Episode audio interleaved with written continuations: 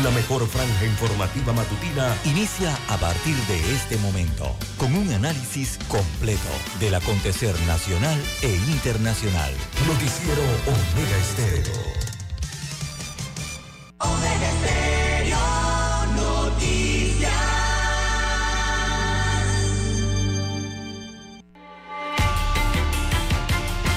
A continuación, los titulares, con los hechos que son noticias hoy.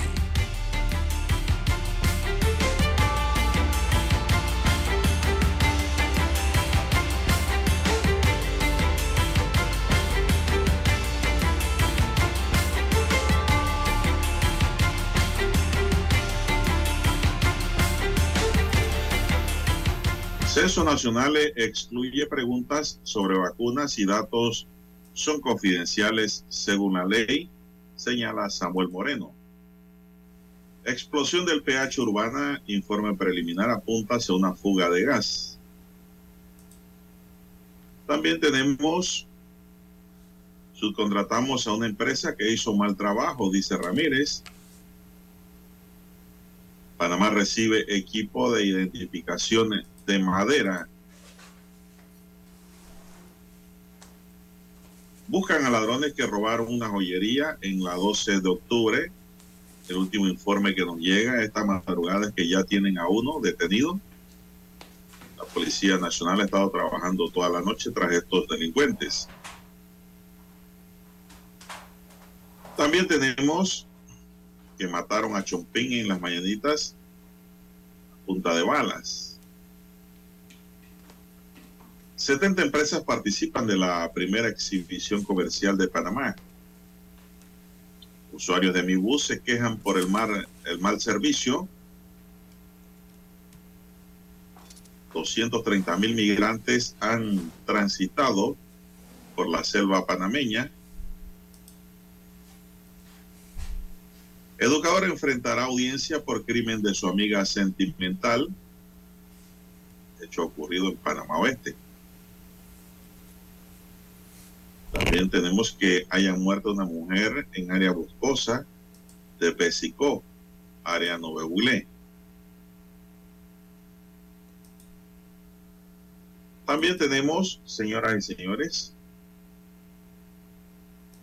que imputan cargos a sujetos por tumba de drogas en el puente. Y también para hoy tenemos que la ola de violencia no se detiene, la violencia intrafamiliar. Un sujeto muerde salvajemente en pelea a una mujer. Esta tuvo que ir al hospital porque se le infectó esa herida. Amigos y amigas, en el plano internacional, Cristina Fernández es condenada a seis años de prisión por corrupción. Señoras y señores, estos son los titulares. En breve regresaremos con los detalles de estas y otras noticias. Estos fueron nuestros titulares de hoy. En breve regresamos.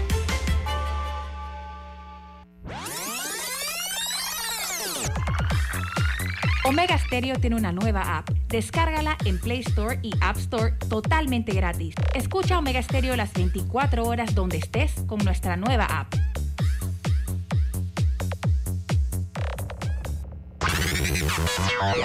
Desde el dominante Cerro Azul, Omega Estéreo cubre las provincias de Panamá, Colón, Darién, Panamá Oeste y las playas en los 107.3.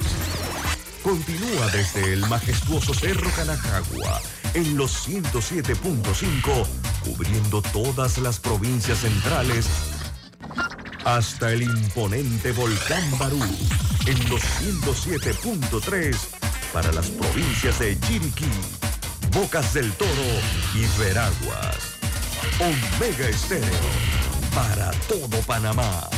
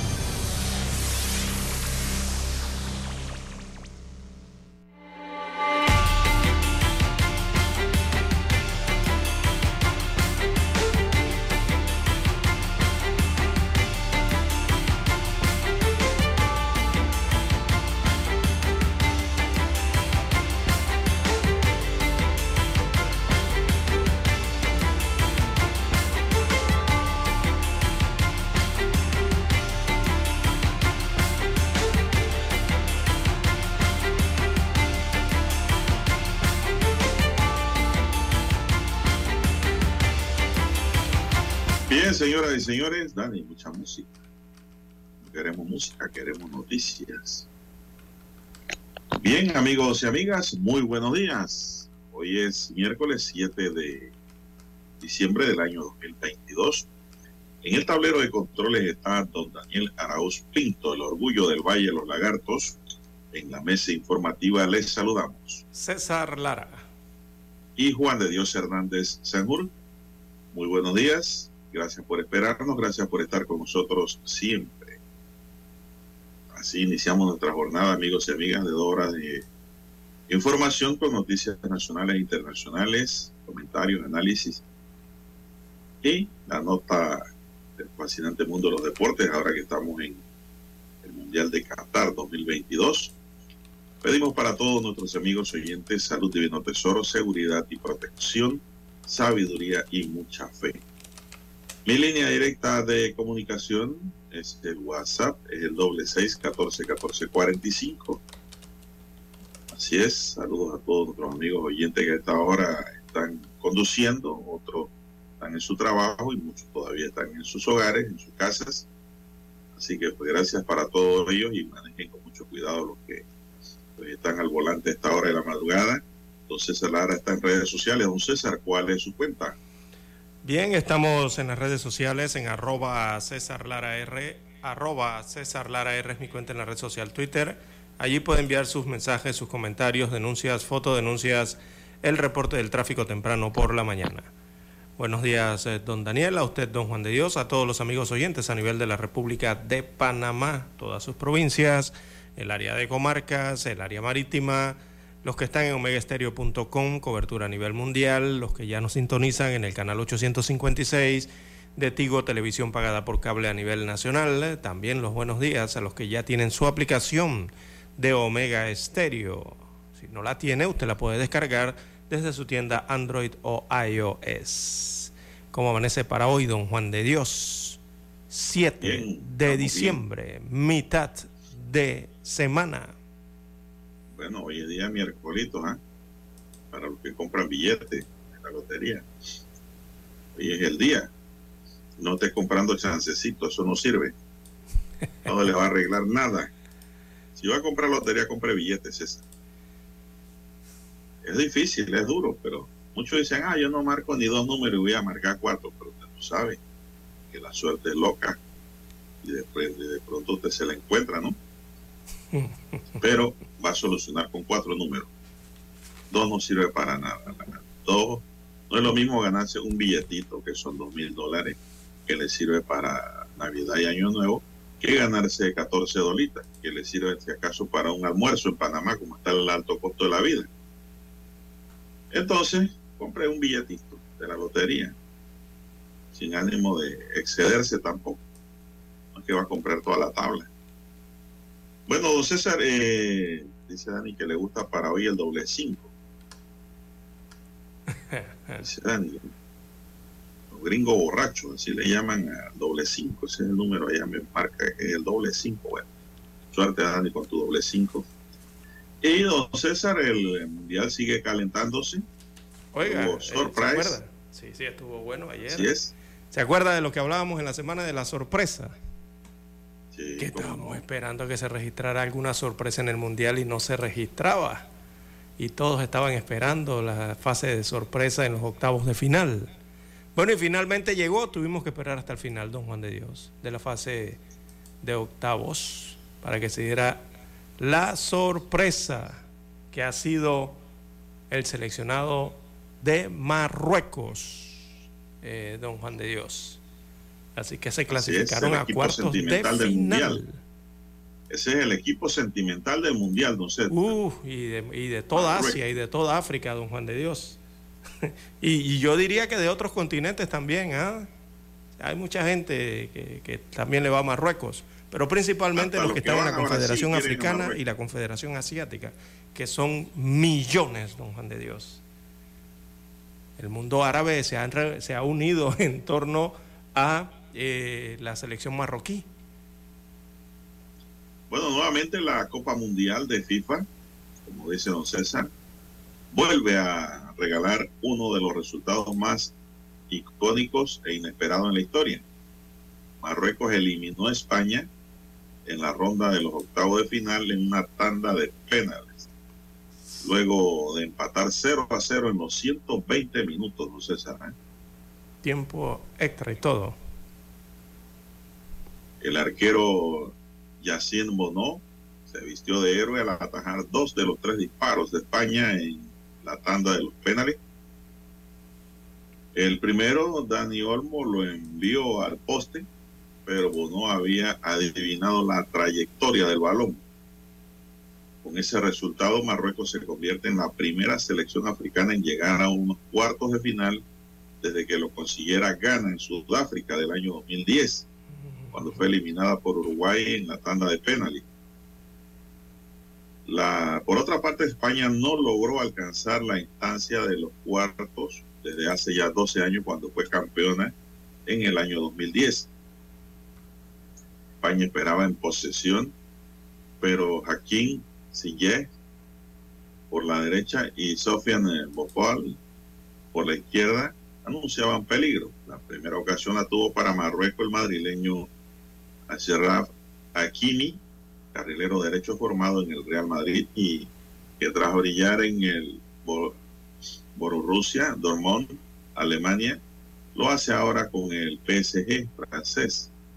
Ashraf ejecutó un lanzamiento directo en el undécimo minuto, pero salió rozando el larguero de la portería defendida por Unai Simon por un pelito. No entró ese balón, entonces, pero bueno, así es el fútbol. Esa es la gracia. 3-0. Increíble esto con España, ¿no? Primero 0 a 0 en todo el partido, tiempo regular, tiempo extra, y se van a los penales y fallan los tres penales. O sea, les son parados y fallados, ¿no? Eh, y es increíble eh, lo que ha hecho el portero y lo que le ha pasado a España también, ¿no? Que era por muchos llamadas también una de las favoritas de llegar a la final de esta Copa Mundial, pero los atajó Marruecos, eh, don Juan de Dios. mire usted que en lo de España, estos chicos que fueron a patear los primeros penales, o penaltis, por lo menos Sarabia, que fue el primero que fue a patear y pegó en el poste y la falló. Eh, las estadísticas de estos señores en cuanto a los tiros penales, eh, Sarabia no había fallado un penal en su historia. O sea, este muchacho había tirado 18 tiros penaltis en su historia futbolística y no había fallado ninguno hasta el día de ayer. O sea, el hombre tenía 100 de 100, 100% tenía de efectividad en tiros penales. Por eso fue el cambio que se hizo a último momento y todos se quedaron sorprendidos, ¿no? Porque meten a Sarabia este, en este último momento. Bueno, era por eso realmente, porque el hombre era efectivo en los penales. ¿Y qué ocurrió? Lo falló. Después llegó un muchacho que se llamaba apellido Soler. Soler en su estadística histórica solamente había fallado un tiro penal en su vida futbolística, oficialmente. Y ayer falló el segundo. El segundo penal en su historia. Eh, ¿En qué momento no han venido a fallar estos jugadores eh, los tiros eh, de penal? Por eso era que los, los metieron a jugar, ¿no? Porque eran los más confiables en cuanto a los tiros penales. Y Sergio Busquets, bueno, ¿qué decir de Sergio Busquets, no? Nunca se ha tenido mucha confianza en él cuando se patean penaltis. Ya su historia lo indicaba así y lastimosamente falló el tercero el día de ayer. Y bueno, con eso se quedó España, don Juan de Dios, una de las grandes eh, selecciones para muchos, ¿no? En el Mundial. Increíble lo ocurrido. Bueno, don César, eh, ahora Marruecos tendrá que enfrentar a Portugal. Así es que ayer se clasificó también. ¿Y de qué manera, no? Un juego muy duro para Marruecos, pero no imposible bueno, Marruecos juega con lo que tiene, ¿no? Tiene una muy buena defensa ese equipo. Lo que tiene, Es que tiene una defensa muy, buen, muy bien organizada. Esto, don César, muchos le echan la culpa al director técnico de España, Luis Enrique se llama, ¿no? Sí, exjugador, ¿no? Sí, le echan la culpa a él porque dicen que hizo una convocatoria de muchos jóvenes y no llevó gente experimentada como debió llevarla, porque en España también hay un caudal muy grande de valores futbolísticos de todas las edades. Y el seleccionador llevó un equipo que no era ese el ideal para representar a España, dicen ahora los entendidos. Cuando le tiraban flores a don César y lo aplaudían cuando le pasó por encima a Costa Rica, ¿se acuerdan? Así es. Eso era lo máximo. No, y cuando jugaba la eliminatoria también en Europa, era lo máximo, ¿no? Eran, eran los depredadores. Todo el mundo le tiraba flores a España. Ahora todo el mundo habla mal del el seleccionador. El fútbol es así. así son los comentaristas del fútbol. Eh, simplemente, pues, para mí España no, no, encontró su día y su momento y se perdió, como pasa siempre. Así es, a Alemania le pasó lo mismo. Tiene todos los días bonitos, ¿eh? Exacto, no todos los días son lindos. increíble. Y eso fue lo que ayer le pasó a España. Bueno, y ayer clasificó Portugal también, don Juan de Dios, y qué goleada, ¿no? Eh, un hack-trick. Ayer un, jugador joven, prácticamente desconocido para muchas latitudes. Nadie sabía quién era Goncalo o más bien Gonzalo, ¿no? El nombre correcto de este chico. Eh, y metió tres goles en su primer mundial, don Juan de Dios. Y como cambio Usted que este es el chico que juega, este es el sustituto de Cristiano Ronaldo en el campo. Cristiano Ronaldo, eh, hasta el día de ayer, mm, siempre había salido como jugador principal, ¿verdad? Ayer no, ayer, ayer lo sentaron en la banca y bueno, salió este que es su, su suplente en la posición en que él juega. Oiga, y el muchacho ha anotado tres goles en un partido de un mundial, lo que le llaman un hat trick. Qué aplanadora resultó ser este muchacho y el conjunto portugués precisamente en eso, en su conjunto. Bueno, vamos a hacer una pausa, don Dani, y regresamos.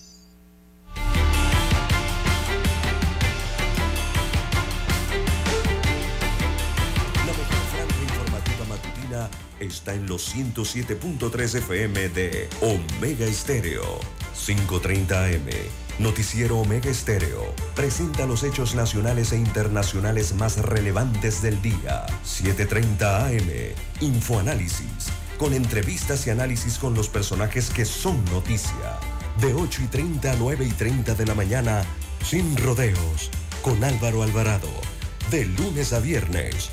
Por Omega Estéreo.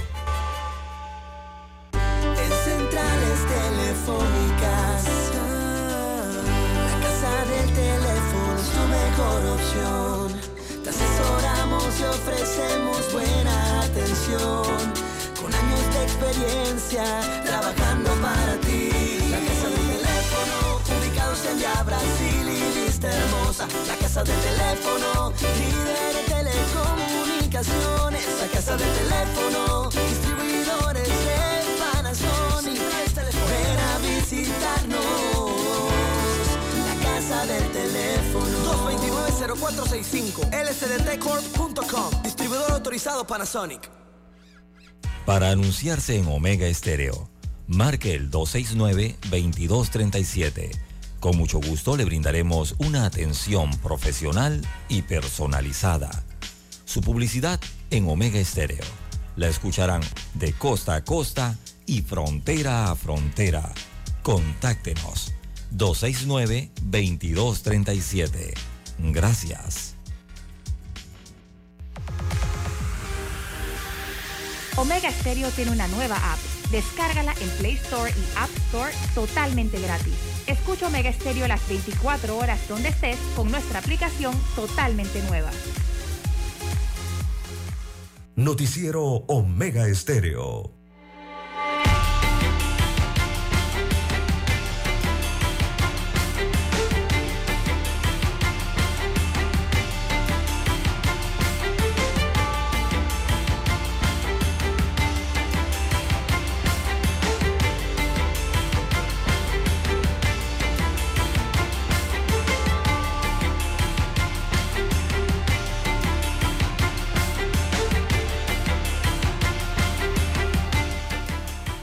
Bien, seguimos.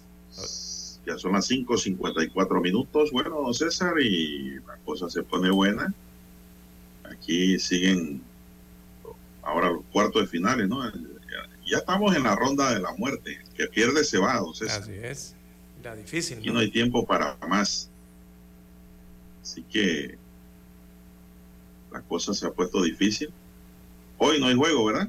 No, ni hoy ni mañana por Día de la Madre Internacional Mundial. Bueno, muy bien. Bueno, don César, ¿y usted eh, cómo ve el panorama allí? En verdad, ahí la novedad es Marruecos.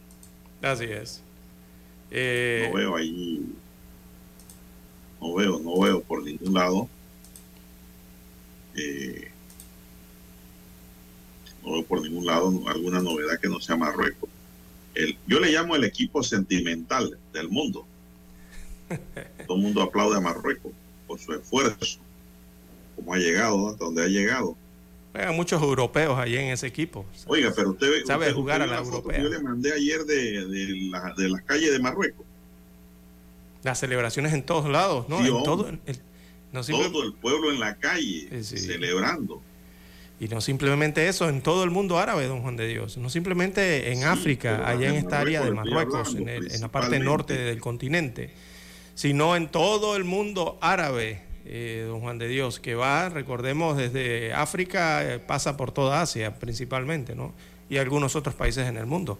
Todos están con Marruecos, eh, definitivamente, ¿no? Te busca Emiratos, a Arabia, a Kuwait, a Qatar a Libia, todos están con Marruecos en este mundial. Eh, ha logrado unir todo esto, ¿no? Y es bonito, es lo lindo que hace el fútbol, el deporte, ¿no? Cosas como estas. Bueno, eh, Países Bajos, Argentina será el próximo partido, el día viernes, perdón, eh, para ver, hoy es 7, sí, el día viernes. también se enfrentarán entonces Inglaterra y Francia, el otro encuentro. Croacia se va a medir a Brasil en cuartos de final y con esta llave entonces Portugal se mide a Marruecos en los cuartos de final para este fin de semana, don Juan de Dios. ¿Usted se imagina que Marruecos elimine a, Portugal? Portugal. Va a eliminar a Cristiano, don Juan de Dios. Usted quiere eliminar a Cristiano también, como dicen muchos desde temprano. Pobre Cristiano, hombre.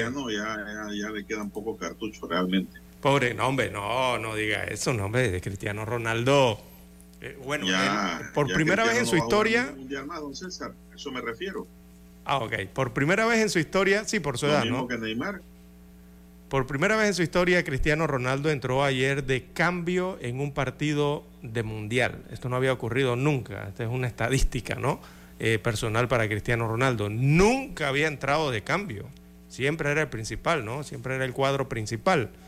Pero ayer el técnico entonces lo sentó y también sentó a Joao canceló en los octavos del Mundial, todo el mundo se quedó sorprendido con esa alineación, pero ¿qué le estará pasando al técnico? O sea, estos son los jugadores, ¿no?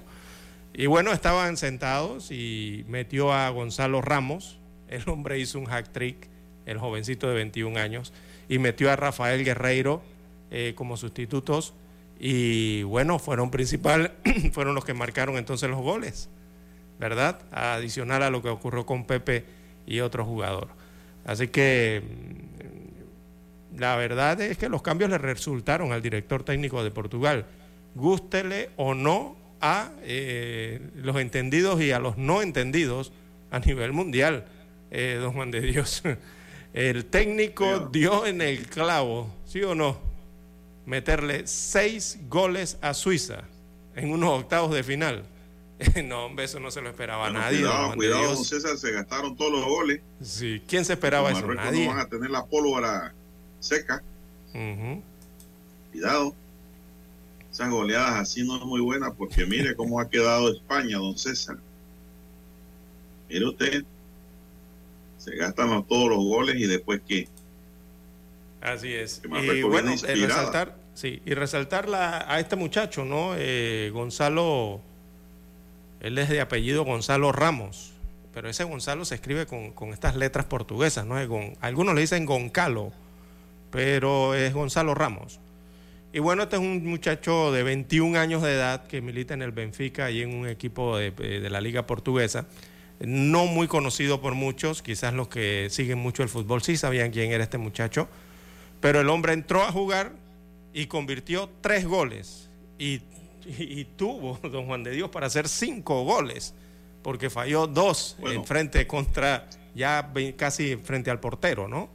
El portero hizo lo suyo y las paró, pero tenía para hacer cinco goles este muchacho de 21 años de edad que tomó la titularidad por primera vez en una Copa del Mundo y además de hacerlo, eh, lo hizo reemplazando a Cristiano Ronaldo en el partido desde el inicio.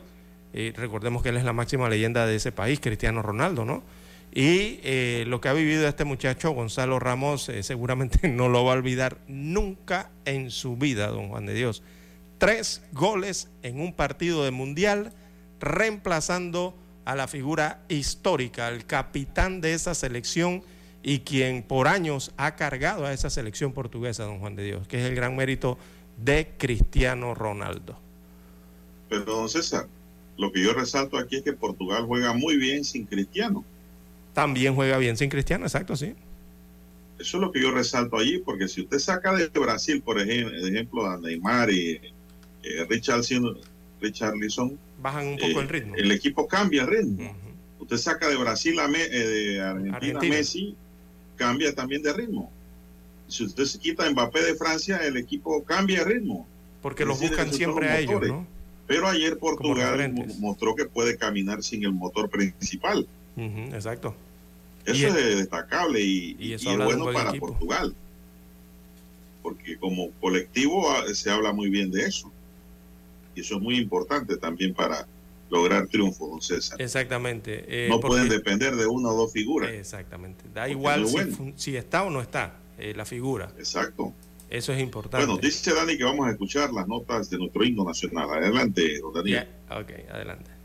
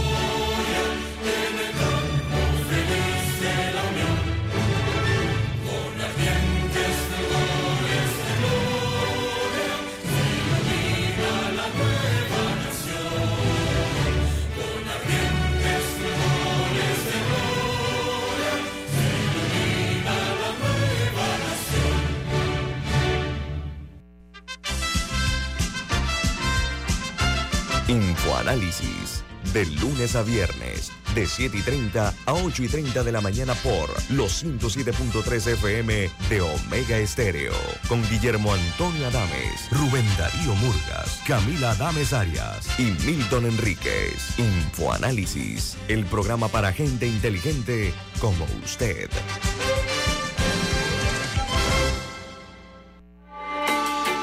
Noticiero Omega Estéreo.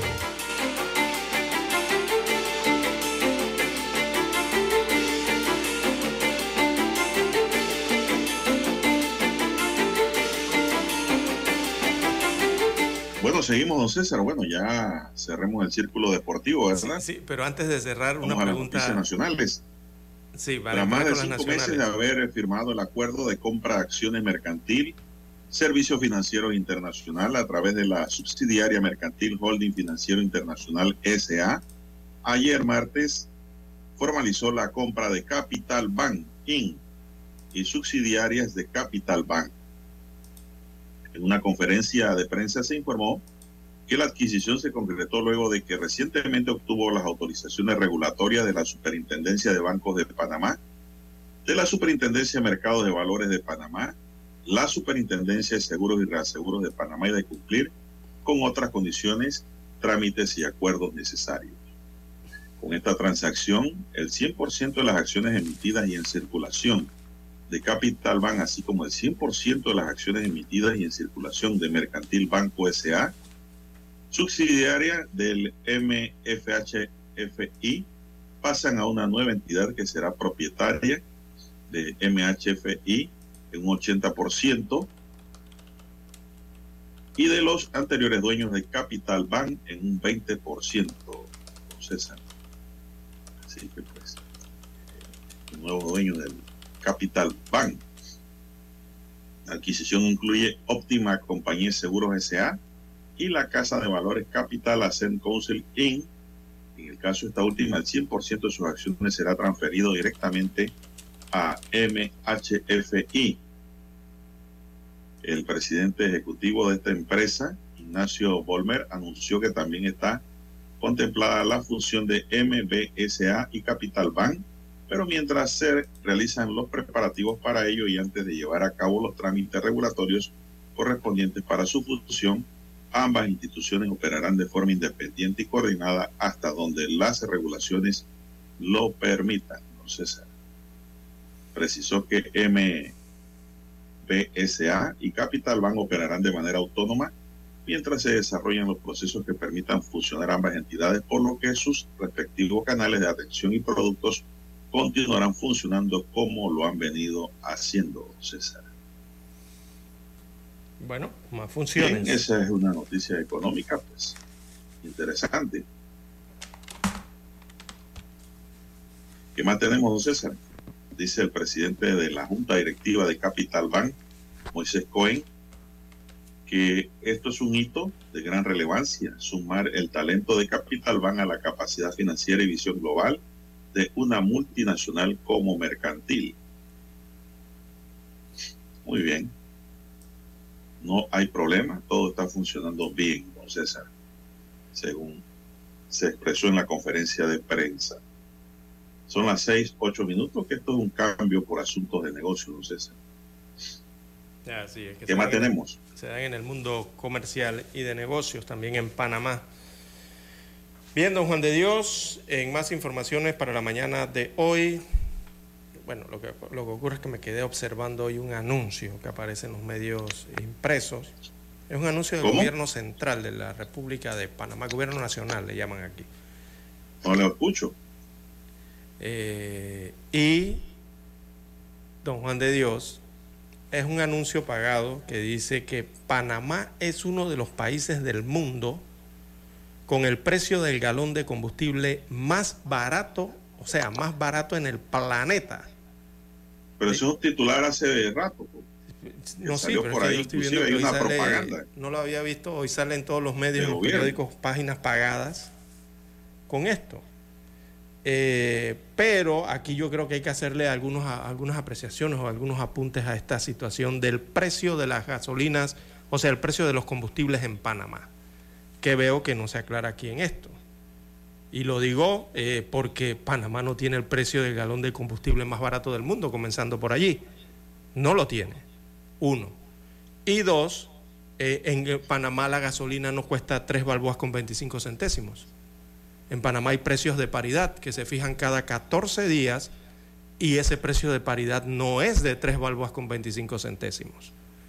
O sea, los surtidores en las estaciones de combustible Don Juan de Dios, cuando uno va a comprar la gasolina o el diésel, eh, tienen un precio que no es ese de 86 centésimos por litro o de 3.25 por galón. Usted encuentra otro precio. ¿Cuánto cuesta el diésel ahora mismo para usted, don Juan de Dios? No sé, don César. Eh, cuesta más de un 3.25 yo pago. Uno, 3.25. Sí, pero sí, eso es lo que usted paga a la estación de combustible. Pero la estación de combustible, el precio oficial del diésel no es ese. El, el diésel cuesta más, cuesta 4 dólares y tanto. El valor del, galón de diésel en Panamá no es de 3.25. Pero, César, ¿no se referirá el anuncio a los 3.25? Exacto. Eh, eh, no, no. Aquí están comparando precios de Panamá a 3.25 con precios de todo el mundo, de Taiwán, Zimbabue, Argentina, Rusia, Estados Unidos, El Salvador, Francia, Inglaterra, eh, Japón, varios países del mundo. Eh, pero este no es el precio del combustible en Panamá, eh, don Juan de Dios. Eso es lo que tiene que deberían tener algo más de cuidado cuando se emiten estos estos comunicados yo entiendo que hay que, digo, que los titulares deben ser llamativos, pero yo creo que tienen que ser más realistas. Es más, aquí hablan de que la fuente es un, un globalprice.com para el mes de noviembre.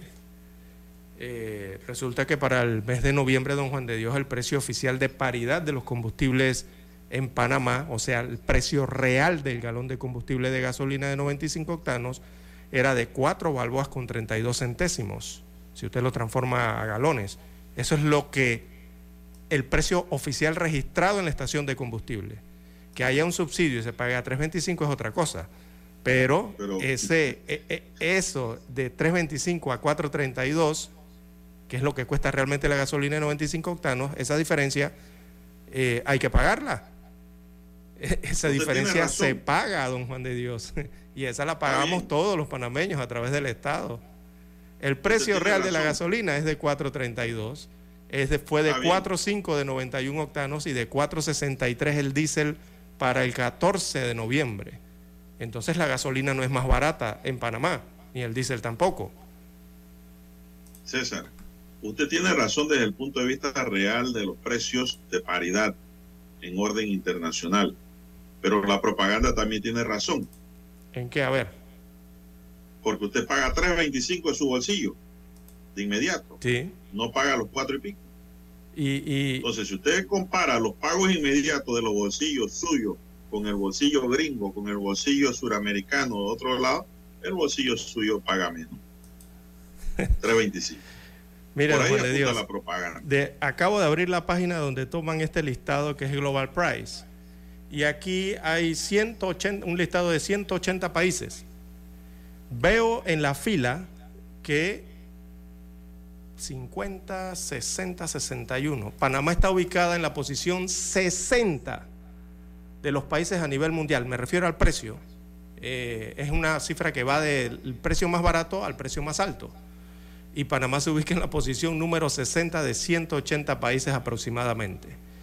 Antes que Panamá, hay 60 países que tienen el precio de combustible más bajo y el precio real. Aquí no marcan el precio eh, subsidiado, porque varios de los países del mundo también tienen el precio subsidiado, pero no es el oficial que aparece en esta página. Ahí está su respuesta. Es más, de los precios subsidiados, ah, Panamá entonces tiene el mejor precio.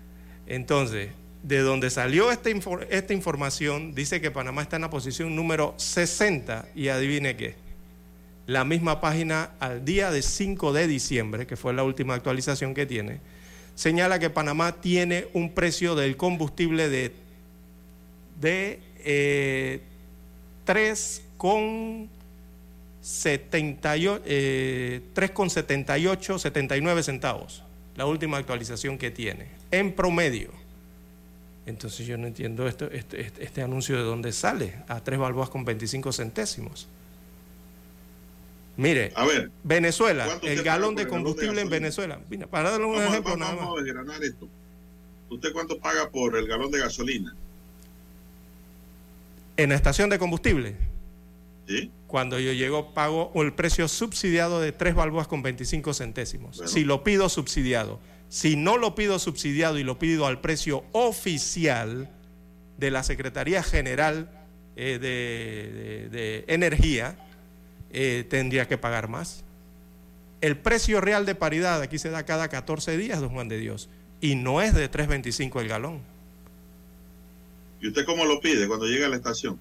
Cual- cualquiera de las dos formas. No, digo, usted paga cuatro y pico. Pago, eh, cuando es subsidiado, pago 3.25. ¿Y cuando no es subsidiado, dónde? Por ejemplo, cuando compro eh, menor cantidad de un dólar, unos 50 para hacer quehaceres en la casa, allí lo pago a precio Ah, regular, pero se para su guira. a un balboa con 14. Sí, y Eso otras es para aquí. su guira, es su máquina de cortar. Exacto, la máquina de cortar grama, por ejemplo. Ahí lo pago regular. Ahí no, No, lo pago no, con no, subsidio. Porque Eh, pago el precio oficial.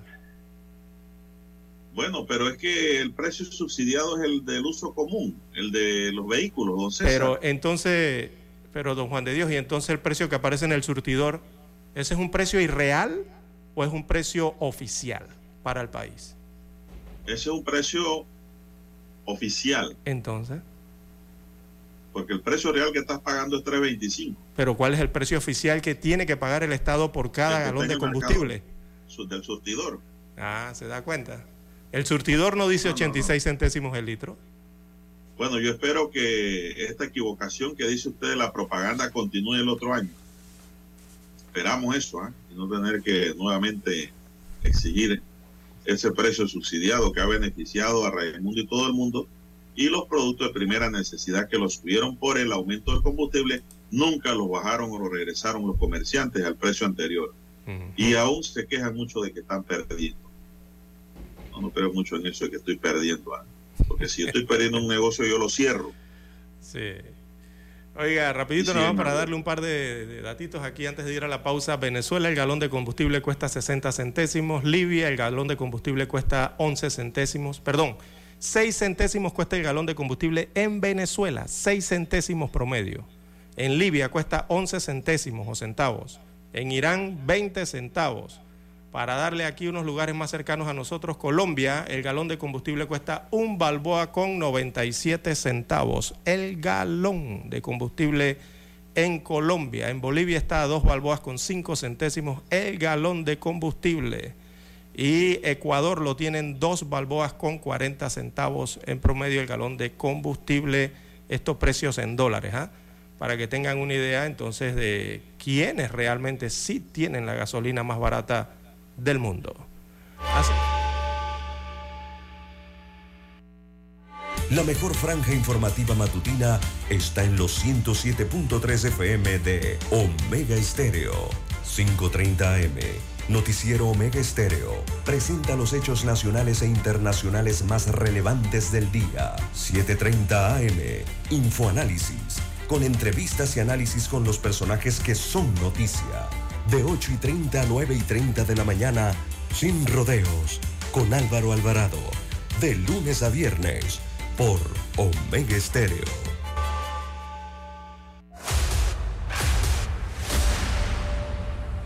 Desde los estudios de Omega Estéreo, establecemos contacto vía satélite con la voz de América.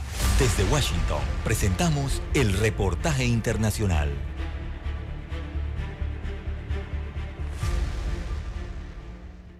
La embajadora de Estados Unidos ante las Naciones Unidas, Linda Thomas Greenfield, volvió a insistir en su oposición a la participación de Irán en la Comisión de la Condición Jurídica y Social de la Mujer de las Naciones Unidas y escribió en su cuenta de Twitter y dijo, el gobierno iraní no debería estar en este organismo internacional dedicado a promover la igualdad de género y el empoderamiento de las mujeres y añadió, retirar a Irán de la Comisión sobre la Condición Jurídica y Social de la Mujer es lo correcto. Un proyecto de resolución propuesto por Estados Unidos con respecto a la eliminación de Irán de la comisión se someterá a votación en la ONU a finales de este mes y el borrador dice en parte. Las políticas de la República Islámica están fuertemente en conflicto con los derechos humanos y los derechos de las mujeres y las niñas y la misión de la Comisión de Autoridades de Mujeres y son condenadas. Y la República Islámica de Irán debe ser removida de la Comisión de la Condición Jurídica y Social de la Mujer inmediatamente antes del final del mandato actual. Teherán comenzó recientemente el mandato de cuatro años en la comisión, que se reúne todos los años en marzo y tiene como objetivo promover la igualdad de género y el empoderamiento de las mujeres. El mes pasado, la embajadora Thomas Greenfield dijo que la membresía de Irán en la comisión es una mancha fea en la credibilidad del organismo. Desde nuestro punto de vista, no puede sostenerse, afirmó. Los comentarios de Thomas Greenfield en noviembre se realizaron en una reunión informal de miembros del Consejo de Seguridad conocida como Reunión ARIA, centrada en las protestas masivas que comenzaron en Irán el 16 de septiembre luego de la muerte bajo custodia policial de Masha Armini, de 22 años, una mujer que fue arrestada ante Irán por la llamada policía de moralidad por el uso de su velo inadecuadamente. La policía dice que tuvo un ataque al corazón mientras estaba bajo custodia, pero su familia lo niega. Las autoridades iraníes han rechazado la solicitud de la familia de que un comité de médicos independientes investigue su muerte. Héctor Contreras, Voz de América, Washington. Escucharon vía satélite desde Washington el reportaje internacional. Omega Estéreo, cadena nacional. Noticiero Omega Estéreo.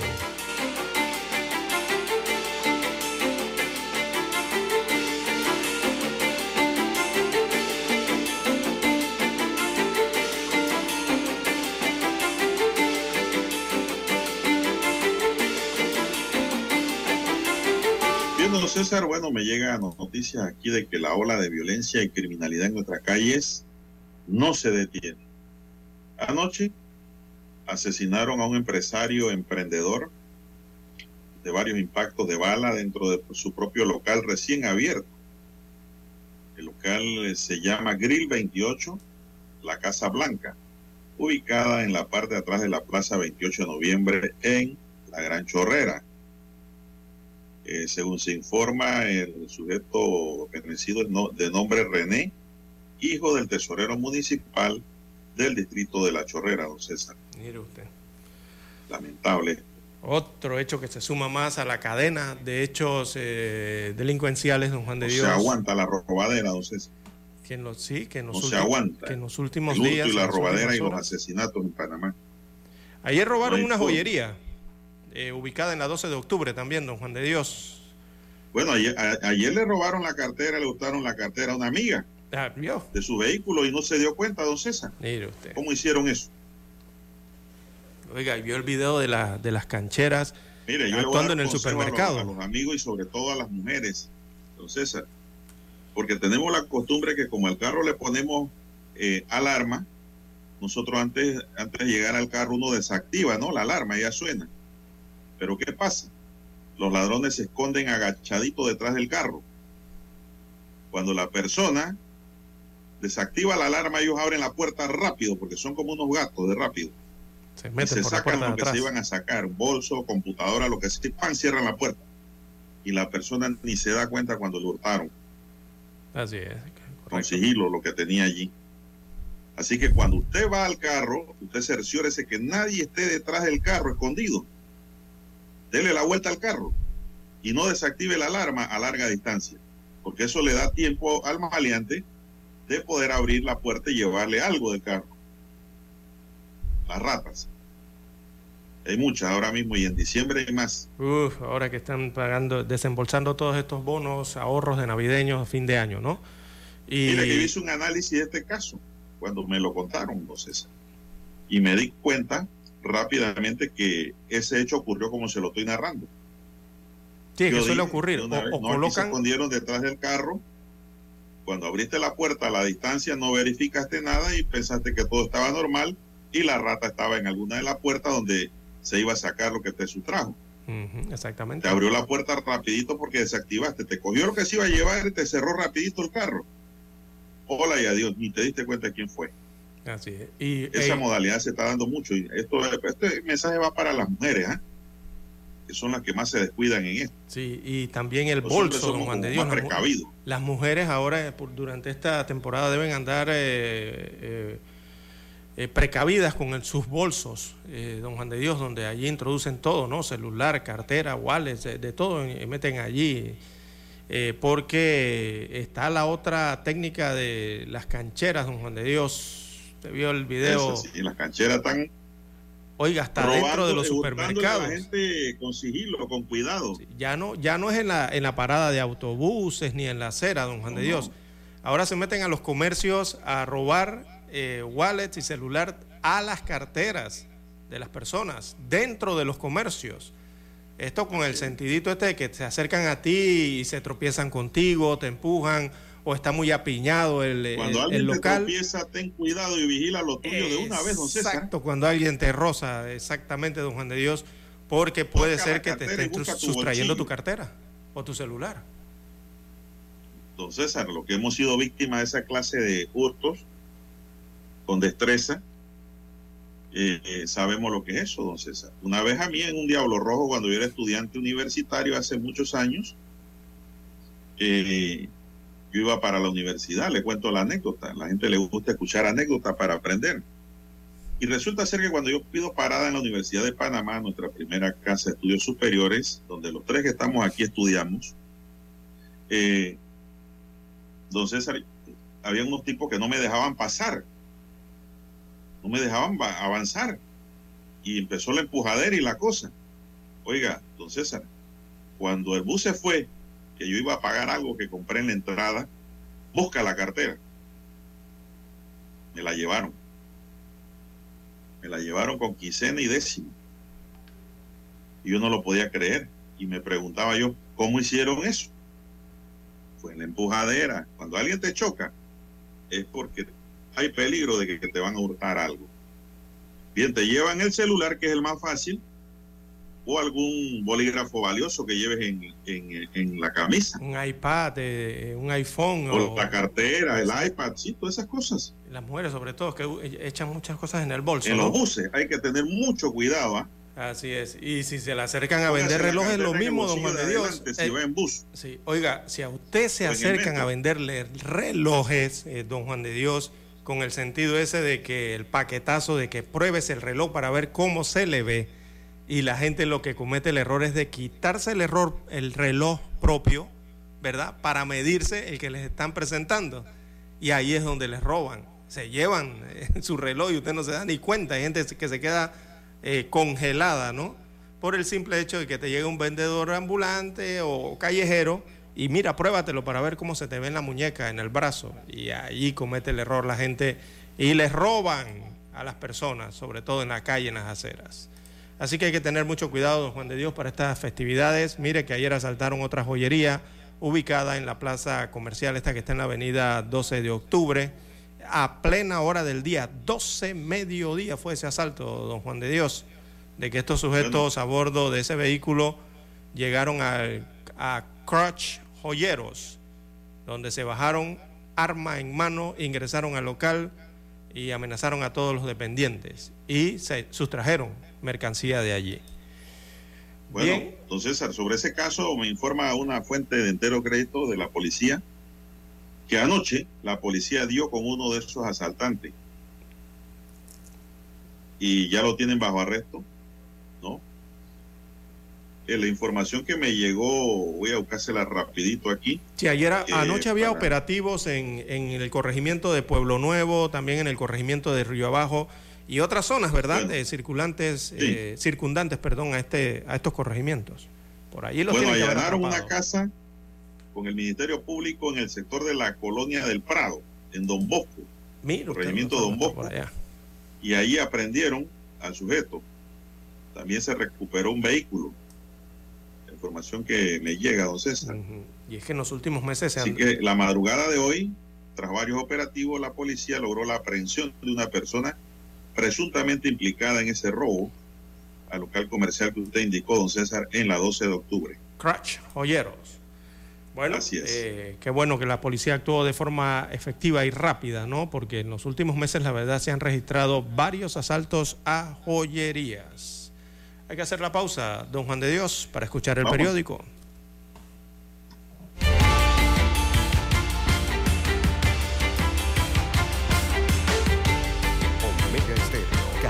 Nacional. Hay algo que te hará sentir en paz, relajado, dormir tranquilo.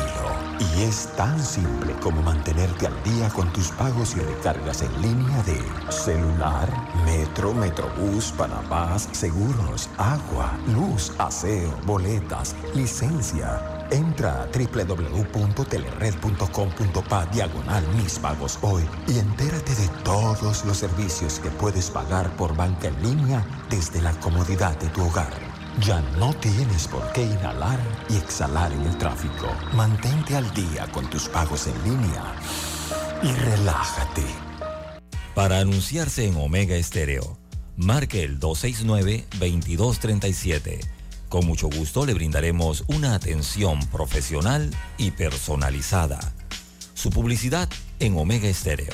La escucharán de costa a costa y frontera a frontera. Contáctenos 269-2237. Gracias. 7:30 AM. Infoanálisis, con entrevistas y análisis con los personajes que son noticia. La mejor franja informativa matutina está en los 107.3 FM de Omega Estéreo, cadena nacional.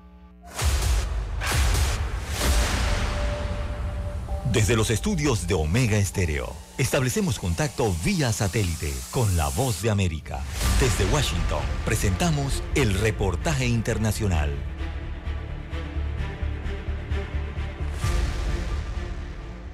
Desde hace varias semanas las alertas están activadas en diversos países del mundo por la creciente actividad volcánica que registran algunos territorios y que podrían amenazar la seguridad de cientos de personas. Residentes de la isla indonesia de Java Oriental estaban en estado de máxima alerta en los últimos días después de la violenta erupción del volcán Semeru que obligó a las autoridades a imponer una zona de restricción de 8 kilómetros y forzó a la evacuación de aldeas completas. Indan Perawati, jefa adjunta del distrito de Lumaguán, dijo a medios de comunicación que la Agencia Provincial de Búsqueda y Rescate envió equipos a las áreas más afectadas de los alrededores del monte Semeru para evaluar los daños.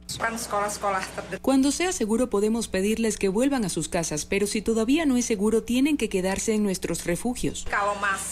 En tanto, la lava del Mauna Loa, el volcán activo más grande del mundo, avanza poco a poco hacia la autopista Daniel K. Inouye, una arteria de transporte en la isla grande de Hawái. El Observatorio de Volcanes de este país dijo en su última actualización que el flujo de lava ha disminuido significativamente en los últimos días como se esperaba. De igual manera, en la región centroamericana, la actividad del volcán de fuego en Guatemala y el volcán Chaparrastique en el oriente del Salvador ha disminuido en los últimos días. Vulcanólogo salvadoreño Francisco Barahona comentó a La Voz de América. Este volcán ya sus tiempos de recurrencia le, le, le están llegando, un volcán que ha estado erupcionando muy frecuente en los últimos siglos, tres siglos. A la fecha, la actividad volcánica más preocupante ocurre en Indonesia. Sala de redacción, Voz de América. Escucharon vía satélite desde Washington el reportaje internacional. Noticiero Omega Estéreo.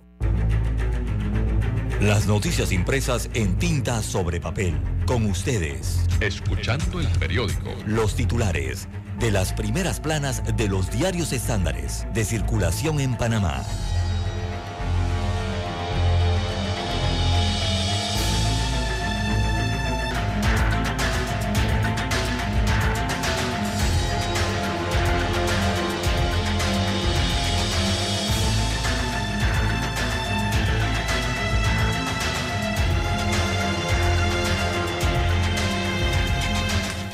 César, vamos a iniciar con la decana hoy, la estrella de Panamá.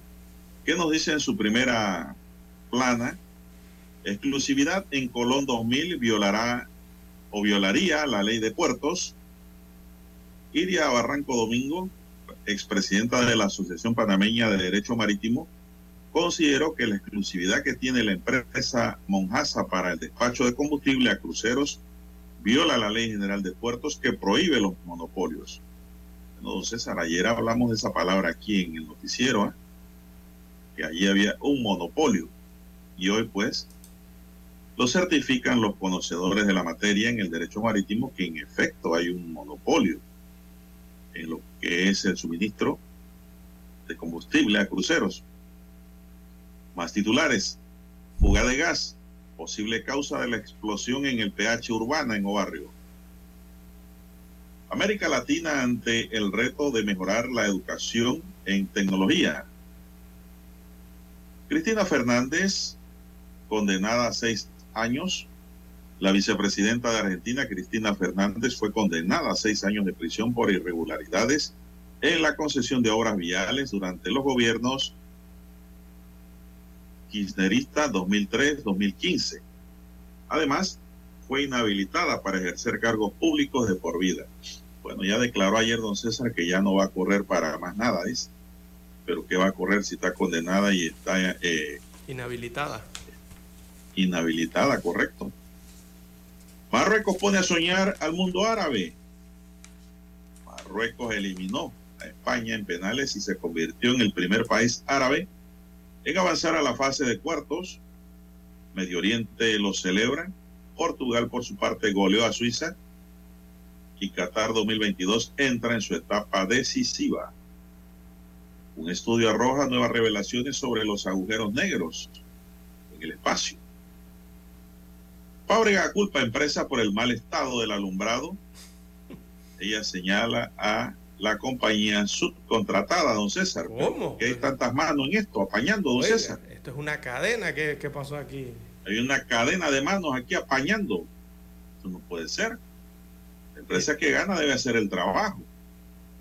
Ahora vamos a entrar en esa materia. ¿Y, qué dirá la, la, subcontratista? O sea, porque ya el titular que dio el contrato, el contrato eh, dijo que que fue la, la, empresa. Ahora la empresa dice que fue la subcontratista. ¿Qué dirá la subcontratista? O sea, la tercera en línea, ¿qué dirá? ¿Qué es la otra subcontratista? La cuarta. Óigame, pero ¿esto qué es? Todos tienen responsabilidad solidaria en ese alumbrado opaco.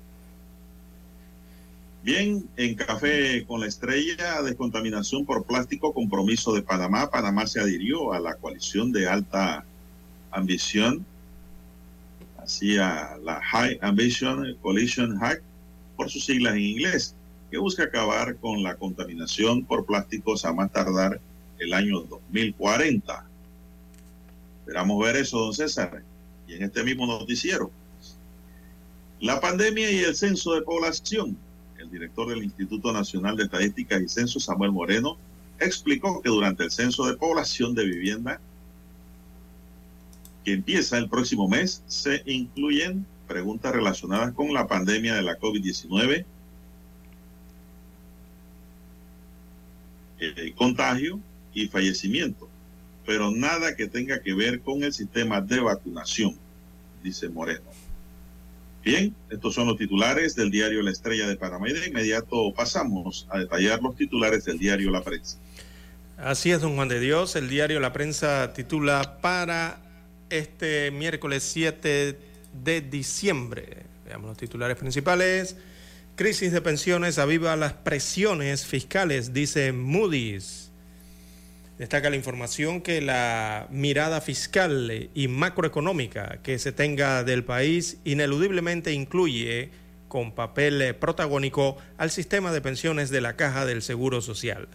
Renzo Merino, analista principal de la agencia Moody's para Panamá, dijo al diario La Prensa que el 2023 será un año de enormes desafíos para el país, porque a pesar que está experimentando un crecimiento económico, le será difícil cerrar las brechas fiscales que se generaron en la pandemia. Así que el diario La Prensa también titula para la mañana de hoy, venta de datos personales. Eh, allí la investiga instituciones. La ANTAI es la Autoridad Nacional de Transparencia y Acceso a la Información de Panamá. Eh, inspeccionó esta semana las oficinas del Instituto de Acueductos y Alcantarillados Nacionales, IDAN, y de la Caja de Seguro Social por varias quejas eh, de usuarios por supuesta venta de datos personales. También para hoy la prensa titula La Corte Suprema de Justicia tiene pendiente nueve demandas electorales. Así que un año después de que se presentaran las demandas interpuestas ante la Corte Suprema de Justicia contra la Ley 247 del 2021, esta es la ley que reformó el Código Electoral, ¿se acuerdan? Bueno, eh, han avanzado estas demandas muy poco en medio de la justicia panameña. También para hoy el diario La Prensa en sus principales titulares destaca en panorama el Parque Urracá es un desastre, dice el representante de corregimiento de Bellavista. Oiga, esto lo dijeron ayer en el Consejo Municipal y no simplemente el de Bellavista. Eh, hubo declaraciones muy fuertes por parte del representante de Curundú, por parte del representante de Don Bosco y otros eh, en diversos temas, pero principalmente el del alumbrado navideño.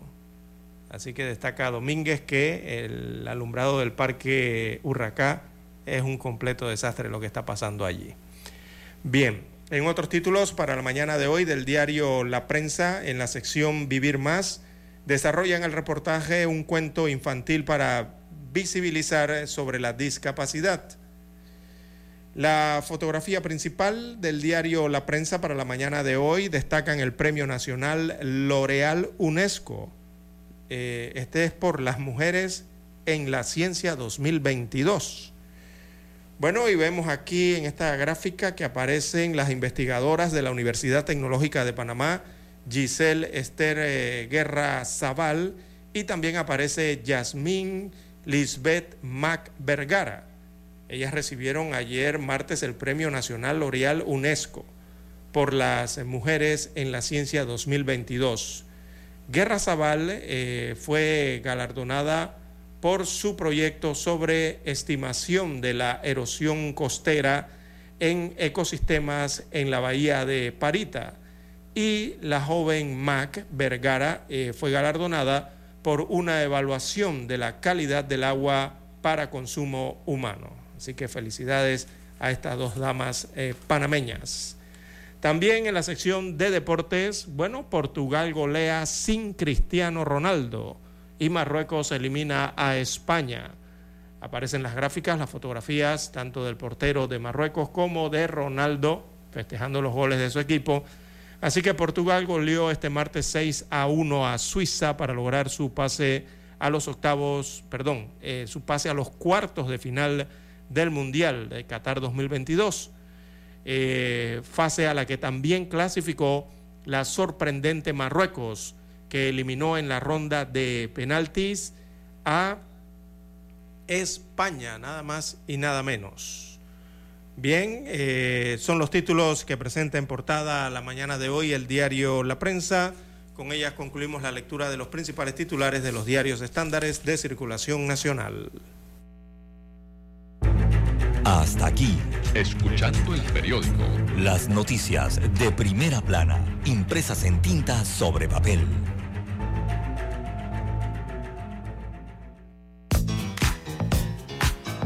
Desde el dominante Cerro Azul en los 107.3.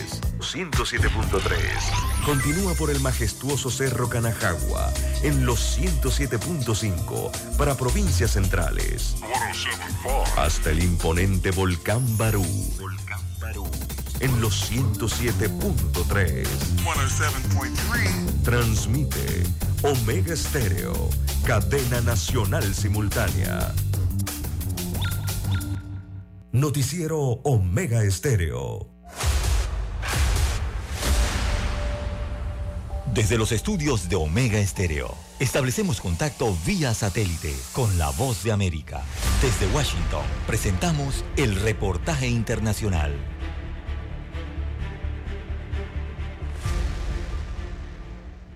La empresa matriz de Facebook, Meta Platforms, informó que se vería obligada a eliminar las noticias de su plataforma si el Congreso de Estados Unidos aprueba la ley de competencia y preservación del periodismo, alegando que los medios se benefician de la publicación de sus contenidos en la plataforma.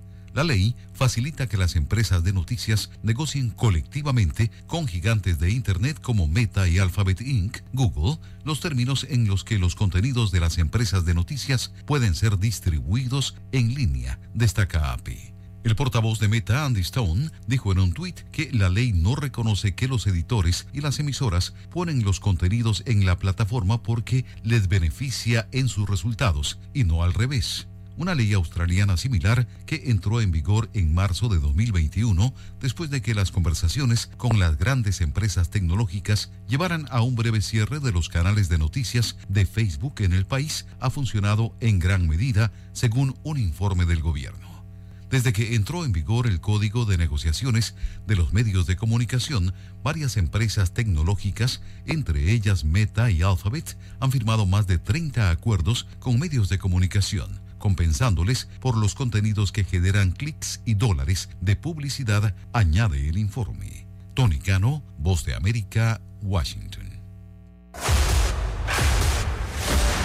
Escucharon vía satélite desde Washington el reportaje internacional.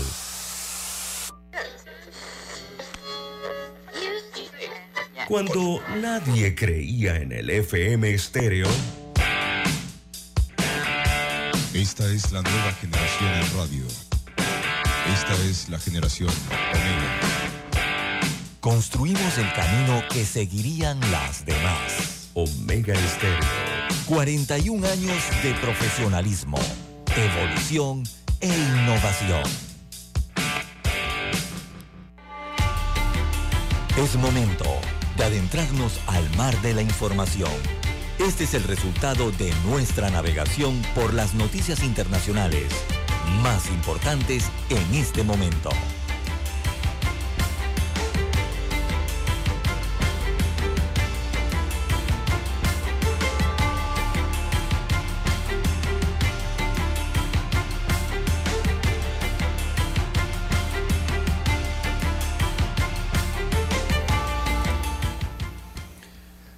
Bien, en el plano internacional, don César, ¿qué usted nos puede decir sobre el tema de Argentina? Bueno, sí, Cristina Fernández eh, y su Cristina Fernández que no va más. Dice Cristina Fernández que lo de ayer representa a un estado paralelo y a una mafia judicial. Es lo que entre líneas y se puede sintetizar, dijo Cristina Fernández, después de conocer el veredicto eh, eh, dado a conocer precisamente en Argentina, hizo sus descargos desde su despacho, instancia en la que aseguró que no postulará a un cargo en los comicios del 2023, por lo que me podrán meter presa, dijo el día de ayer. Eh, luego de conocer entonces el, veredicto de la justicia eh, argentina. Bueno, eh, la vicepresidenta recibió entonces una sentencia de seis años de cárcel e inhabilitación perpetua. Escuche bien, don Juan de Dios, inhabilitación perpetua, para ejercer cargos públicos. Bueno, ahí empezamos mal. Por eso no le puede haber inhabilitación perpetua en el mundo, don César. Bueno, ahí aún le quedan recursos a los que puede apelar, ¿no? Y, además eh, cuenta con fuero eh, por su propio cargo. Ah, recordemos que ella es la vicepresidenta actualmente, ¿no? Ese tipo de pena accesoria, don César, para mí tiene su sal y su pimienta. No puede haber una sanción perpetua. No puede. Tiene que haber un periodo de paga y rehabilitación de la pena. Usted va a ver que ese fallo, eso es primera instancia, ¿verdad? Sí, tiene recursos todavía. me imagino. Usted va a ver que eso lo modifican en el camino. Con seis años de prisión sí debe pagar prisión, pero al final, cuidado, hay una rebaja, termina pagando días multa o trabajo comunitario o la sanción que exista en ese país suramericano para la conversión de la pena. Así es. Eh, ir presa la vicepresidenta de Argentina a partir de la sentencia, eh, eso no, por el momento no se va a registrar, don Juan de Dios. La condena solo empezará a ejecutarse una vez que esté firme, que esté en firme, ¿no? Esto quiere decir que una vez que no haya eh, lo que usted señala, que no haya más recursos, ¿no? Ordinarios y, no sé, regularmente en estos casos siempre llegan recursos extraordinarios y todas estas situaciones, ¿no? Mientras no estén firmes, no podrá ir a la cárcel por el momento, si algunos preguntan, que es que si dictaminaron esto y la fueron a buscar a su despacho, a su casa y la metieron presa en una cárcel. No, no, ella no está presa por el momento. Eh, le quedan recursos, como usted bien señala, eh, don Juan de Dios. Eh, acabó sus recursos, don César. Al dictar sentencia en un juicio que se había iniciado en mayo de 2019, mire cuándo inició esto, el Tribunal Oral Federal también condenó a la expresidenta a la inhabilitación perpetua para ejercer cargos públicos. Los jueces hallaron culpable a Cristina del delito de administración fraudulenta de fondos públicos, pero la absolvieron de los cargos por presunta asociación ilícita. La pena dispuesta para Fernández en la denominada causa vialidad es menor a los 12 años de cárcel que había solicitado en agosto pasado la Fiscalía en sus alegatos finales. El Tribunal Oral ordenó decomisar los efectos del delito, que consisten en una suma de 84.835 millones de pesos, o sea, 482 millones de dólares, no sé, tanta plata. La expresidenta de 69 años y quien en principio goza de inmunidad hasta diciembre del próximo año, en razón de su cargo en el Ejecutivo, tiene el derecho a recurrir la sentencia ante tribunales superiores, que es lo que le acabo de decir. exacto. En este proceso se juzgaron irregularidades en la concesión de 51 obras públicas a firmas del empresario Lázaro Báez durante los gobiernos del fallecido Néstor Kirchner y Cristina Fernández en la austral provincia de Santa Cruz, una política del kirchnerismo. Además de condenar a Cristina, el tribunal también impuso una pena de seis años de prisión a Lázaro Báez, exsecretario de Obras Públicas, José López y el titular de la Dirección Nacional de Vialidad, Nelson Periotti. También impuso, impuso diversas penas entre tres años y medio y cinco años a los ex titulares de Vialidad Nacional de Santa Cruz, Mauricio Collareda y Raúl Dauriz, a los expresidentes de la Agencia Provincial de Vialidad de Santa Cruz, Raúl Pavesi y José Raúl Santibáñez, y a Juan Carlos Villafani, exalcalde de la sureña ciudad de Río Gallegos y es presidente de Vialidad de Santa Cruz. Por otro lado, también absolvieron a Julio Devido, ministro de Planificación Federal de Argentina, 2003-2015, Abel Fatala, subsecretario de Obras Públicas de Argentina, y Héctor Garro, expresidente de la Agencia Provincial de Vialidad en Santa Cruz. La vicepresidenta, que en los últimos años ha sorteado los pedidos de prisión preventiva dictados en su contra en diversas causas, en muchas de las cuales fue sobreseída gracias a los fueros que la protegen, siempre ha defendido su inocencia y ha asegurado ser blanco de un hostigamiento judicial y político, don César. Sí, eh, don Juan de Dios. Eh, eh, bueno, Argentina no es tan diferente como el resto de los países del planeta, don Juan de Dios, en el tema de justicia. Eh, recordemos que ni la casación ni las cortes, tampoco en Argentina, tienen plazos específicos. O sea, ellos no tienen plazos determinados por la ley para resolver lo que eh, toda esta serie de recursos que seguramente van a interponer los abogados de la defensa de, de Cristina Kirchner. Eso les va a tomar tiempo. Entonces aquí la cuestión es de tiempo porque se hablaba de candidatura de la señora Cristina para las elecciones en su país. Eh, ella actualmente tiene fuero.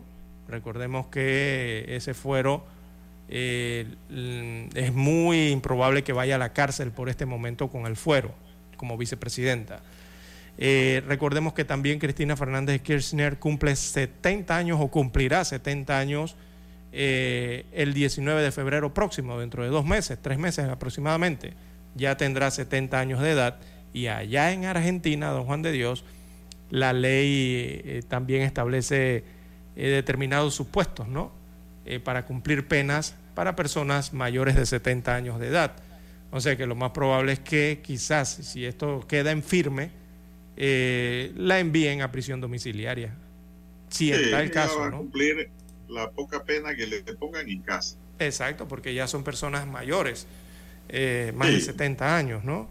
Y así hay sucesivos, sucesivas aristas con este tema de la expresidenta. Ella ha decidido no presentarse a ningún, a, correr, ¿verdad? A ningún cargo de elección popular, pero ella lo puede hacer si desea. Actualmente lo puede hacer, simplemente que ha decidido no hacerlo. Así que, bueno, veremos cómo se sigue desarrollando esta historia en Argentina. Bueno, pero es que ¿para qué lo va a hacer don César? Es por eso, ¿no? Sí. O sea, lo que me refiero es que la justicia electoral de Argentina no es que le impida a Cristina ser candidata en las próximas elecciones. Ella lo puede ser. Ha decidido, simplemente ella personalmente ha decidido no hacerlo. No es que la ley de Argentina le prohíbe no hacerlo. Pero puede cambiar de opinión bajo el argumento de que el pueblo se lo ha pedido. Ah, claro. y, bajo el otro, exacto, y bajo el otro hecho de que los tiempos, ¿no? Antes de las elecciones para saber si estas sentencias quedan en firme. Esa es la otra, ¿no? El timing. Bueno, don César, eh, mientras eso ocurre en Argentina, yo dudo que ella pague prisión. ¿eh? No, no, ella no, no. Ella pagará prisión en casa si es que confirman algo aquí. Exacto, sí. Eh, la policía británica detuvo a un joven de 20 años como sospechoso de haber arrojado un huevo en dirección al rey Carlos III durante una visita del monarca a Luton. Se trata de un incidente similar al que ya ocurrió el 9 de noviembre en Nueva York cuando un estudiante de 23 años fue arrestado por lanzar huevos hacia Carlos III y la reina de su consorte Camila. El joven permanece por ahora bajo custodia para ser interrogado tras haber sido detenido en la plaza de St. George. Es una modalidad, ¿no? Por allá en Europa, don César, de lanzar huevos. Hay otros países que, como en España, lanzan tomates. Sí, le lanzaron cinco huevos, don Juan de Dios, y los falló todos. Qué lanzador de huevos es ese, ¿no? de todas maneras, don César, un huevazo en el ojo. Ajo. El relajo. Puede romper allí la presión si ocular. en la ropa, bueno, no pasa nada, pero si le da ese huevazo en el ojo, y le daña el ojo al rey. Qué lío. Bueno, son las 6:56 minutos. El secretario de Estado de Estados Unidos, Anthony Blinken, negó este martes que su país haya apoyado los supuestos ataques de Ucrania en territorio ruso que han sido denunciados por el Kremlin. En una rueda de prensa en Washington, el líder de la diplomacia estadounidense dijo haber visto los reportes de dichos ataques, pero aseguró que no tiene más detalles al respecto. Nosotros no hemos alentado ni facilitado que los ucranianos hagan ataques dentro de Rusia, subrayó Blinken. El titular de Exteriores aseguró que lo que están haciendo en Estados Unidos y sus socios es evitar, invitar, perdón, y enviar a Ucrania armamento para que pueda eh, defenderse de la invasión rusa. Eso es lo que ellos están haciendo, enviando armamento, pero ellos no están eh, promoviendo ataques en territorio ruso solo le mandan, dice, sus misiles y sus cositas ahí, su arma para que se defienda. Lo que está sucediendo todos los días en Ucrania son ataques a Rusia, pero que está intentando destruir la infraestructura civil que permite acceso al agua y a la calefacción. Están usando el invierno como un arma, reprochó Blinken. Rusia acusó la víspera a Ucrania de lanzar el ataque más profundo en territorio ruso al golpear dos aeródromos a varios cientos de kilómetros del frente de guerra, coincidiendo con la visita al presidente ruso Vladimir Putin al puente de Crimea, dañado hace dos meses por fuerzas ucranianas. César. Así es. Bueno, ese puente lo están reparando. Sí. Bueno, los que fabrican armas en el mundo, sobre todo Estados Unidos, Juan de Dios, se está haciendo su diciembre con esta guerra entre Rusia e Ucrania. Entre las armas. Sí, porque Zelensky comienza a pedir, comienza a pedir a la Unión Europea, comienza a pedir a los Estados Unidos, a los organismos internacionales como la ONU y a diversos. ¿Y qué ocurre? Todos estos organismos están comprando armas y les están enviando. O sea que la industria armamentista eh, no tiene problemas por estos momentos. Siguen vendiendo armas. Si no hay guerra, no hay venta. Exactamente, ¿no? Bien, las 6.59. Sí, sí, eso es lo que hay detrás también de cortinas entre esta guerra entre Rusia e Ucrania. Bueno, eh, las 6.59 minutos de la mañana en todo el territorio nacional. También se han registrado algunos efectos de las protestas que se registran en China, allá en Asia, ya que este país eh, de la República Popular de China, debido a esas protestas en su país, han retirado algunas de sus restricciones más duras contra la COVID-19. Hasta allá ha llegado la presión entonces de las protestas en el país asiático.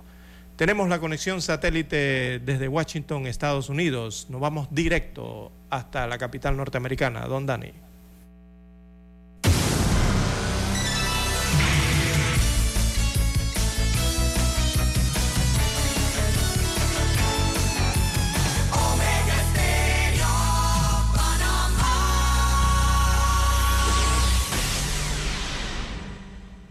El satélite indica que es momento de nuestra conexión. Desde Washington, vía satélite. Y para Omega Estéreo de Panamá, buenos días, América. Buenos días, América. Vía satélite. Desde Washington.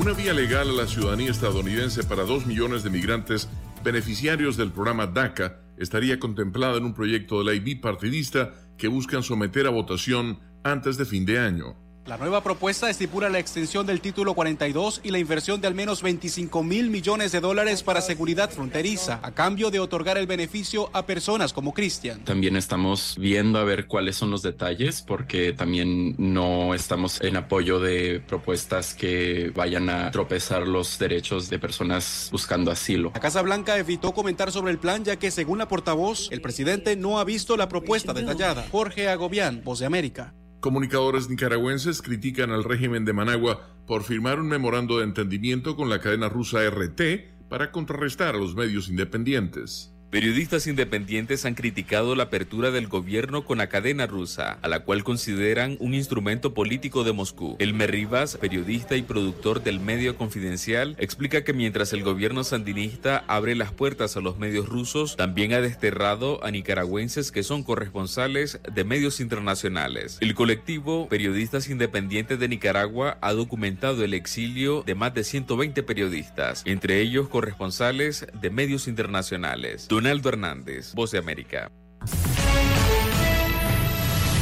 La vicepresidenta argentina Cristina Fernández repudió el histórico fallo judicial que la condenó a seis años de prisión por administración fraudulenta y señaló que obedece a una mafia judicial que decide sobre la vida y libertad de los ciudadanos. Esto es la confirmación de un sistema paraestatal, destacó la exmandataria en su canal de YouTube, en reacción a la condena que también incluye su inhabilitación perpetua para ejercer cargos públicos. La dirigente peronista grabó las declaraciones en su despacho en el Senado. La compañía de Donald Trump fue declarada culpable de fraude fiscal en un caso presentado por la Fiscalía del Distrito de Manhattan, en lo que representa un significativo rechazo a las prácticas financieras de los negocios del expresidente. Un jurado encontró culpables a dos entidades corporativas de la organización Trump de los 17 cargos imputados que incluyen asociación delictuosa y falsificación de archivos empresariales. Avanza la primera ronda de diálogos de paz entre el ELN y el gobierno de Colombia en Caracas, Venezuela, jornadas que inicialmente han abordado la logística del funcionamiento de la mesa de conversaciones y los mecanismos de comunicación. El presidente Gustavo Petro anunció el primer acuerdo en la mesa. Es que se permite el regreso de las poblaciones desplazadas por esa organización de territorios indígenas en veras a sus resguardos con garantía de no repetición y de retorno. Esto hay que aplicarlo a otras poblaciones. Por su parte, Monseñor Héctor Fabio Henao, presidente de la Conferencia Episcopal Colombiana, que realiza una labor de acompañamiento al proceso, enfatiza en la prioridad que tiene un desescalamiento del conflicto. Es muy temprano hablar de cese al fuego como tal, porque la negociación acaba de comenzar, pero siempre hemos insistido, el punto de arranque debe ser las situaciones humanitarias. En ese sentido, Pablo Beltrán, jefe negociador del ELN, manifestó que ya hay un acuerdo sobre los denominados alivios humanitarios que tienen como objetivo cesar acciones violentas en las regiones más afectadas. Ya se hizo aquí un mecanismo conjunto para atender casos en las zonas más sufridas. O sea que no vamos a esperar que haya avances en la agenda gruesa a ir haciendo estos acuerdos, de distensión y alivio en el día a día. Se espera que este primer ciclo de conversaciones se cierre esta semana y los diálogos se retomarían a mediados de enero de 2023, eventualmente en otro de los países garantes, por ahora Cuba o Noruega. Manuel Arias Naranjo, Voz de América, Colombia. Desde Washington vía satélite y para Omega Estéreo de Panamá hemos presentado Buenos Días América. Buenos días, América. Vía satélite. Desde Washington. Noticiero Omega Estéreo.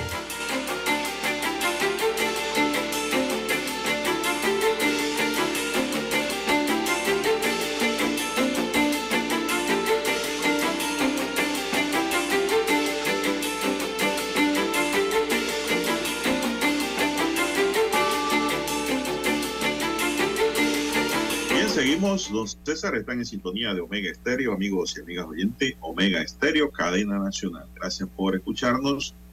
En este es su noticiero, un noticiero diferente con la noticia comentada, al salir los primeros rayos del sol, un noticiero diferente para gente pensante.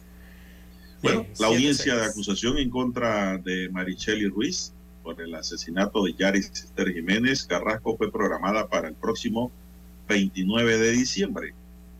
Este hecho se registró en mayo de este año en el lago Alajuela de la comunidad de Chilibre.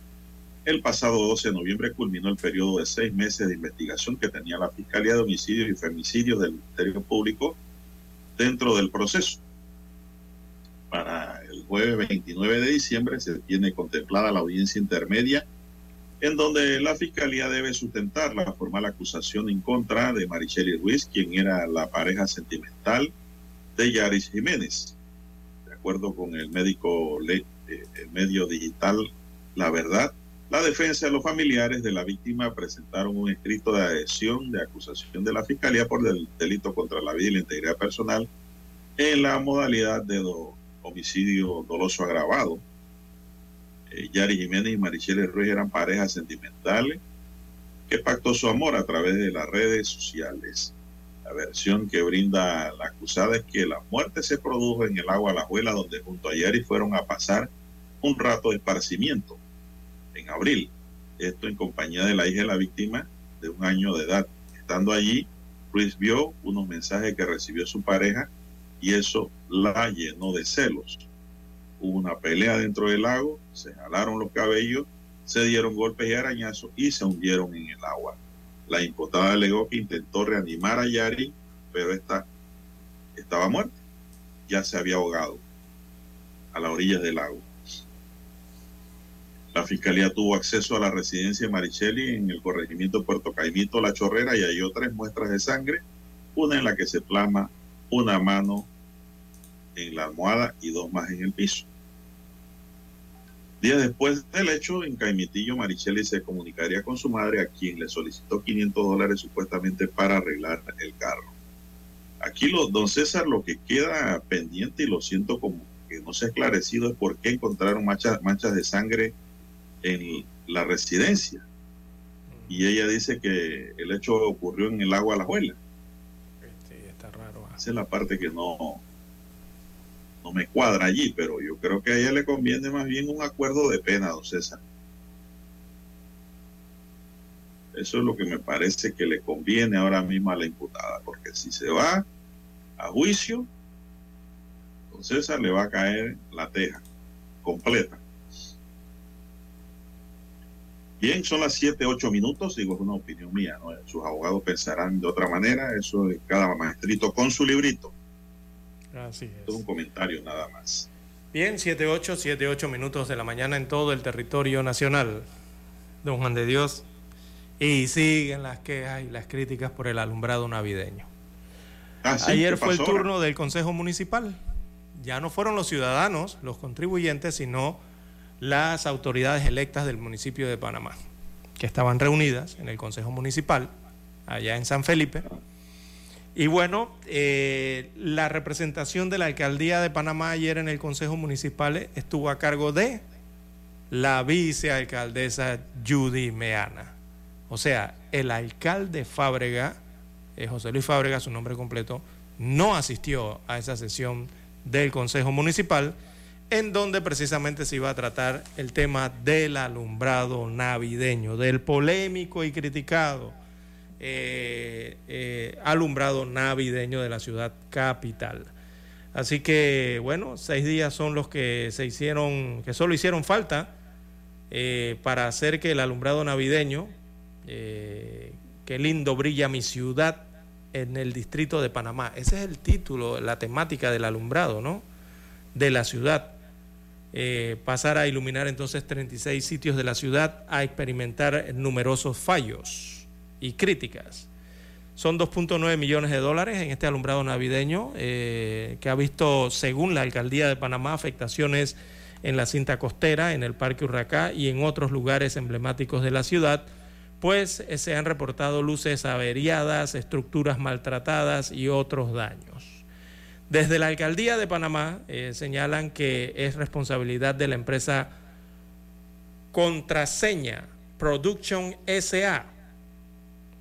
Pero aquí es lo que llama la atención, es esto, don Juan de Dios, que cuando el alcalde José Luis Fábrega anunció que organizaría el desfile de Navidad y el alumbrado navideño, no se hablaba de estas empresas, se hablaba de otra empresa. Ahora resulta que estas son subcontratistas, o sea, son terciarios en toda esta fórmula. Así que. Esta la señalan de no cumplir entonces con el óptimo mantenimiento, el reemplazo de las luces, estructuras, letreros, adornos o, deterio- eh, o los deterioros, ¿no? De forma que se garantice el alumbrado durante el tiempo establecido y realizar las pruebas de iluminación del alumbrado eh, colocado en las áreas determinadas eh, según las especificaciones técnicas del informe técnico con anticipación a la fecha de encendido general del alumbrado navideño, según señalan los puntos 5 y 6 de la cláusula cuarta, obligaciones del contratista de contrato entre el contrato firmado entre Ricardo Ramírez, representante de la empresa, y el alcalde José Luis Fábrega, alcalde del distrito capital.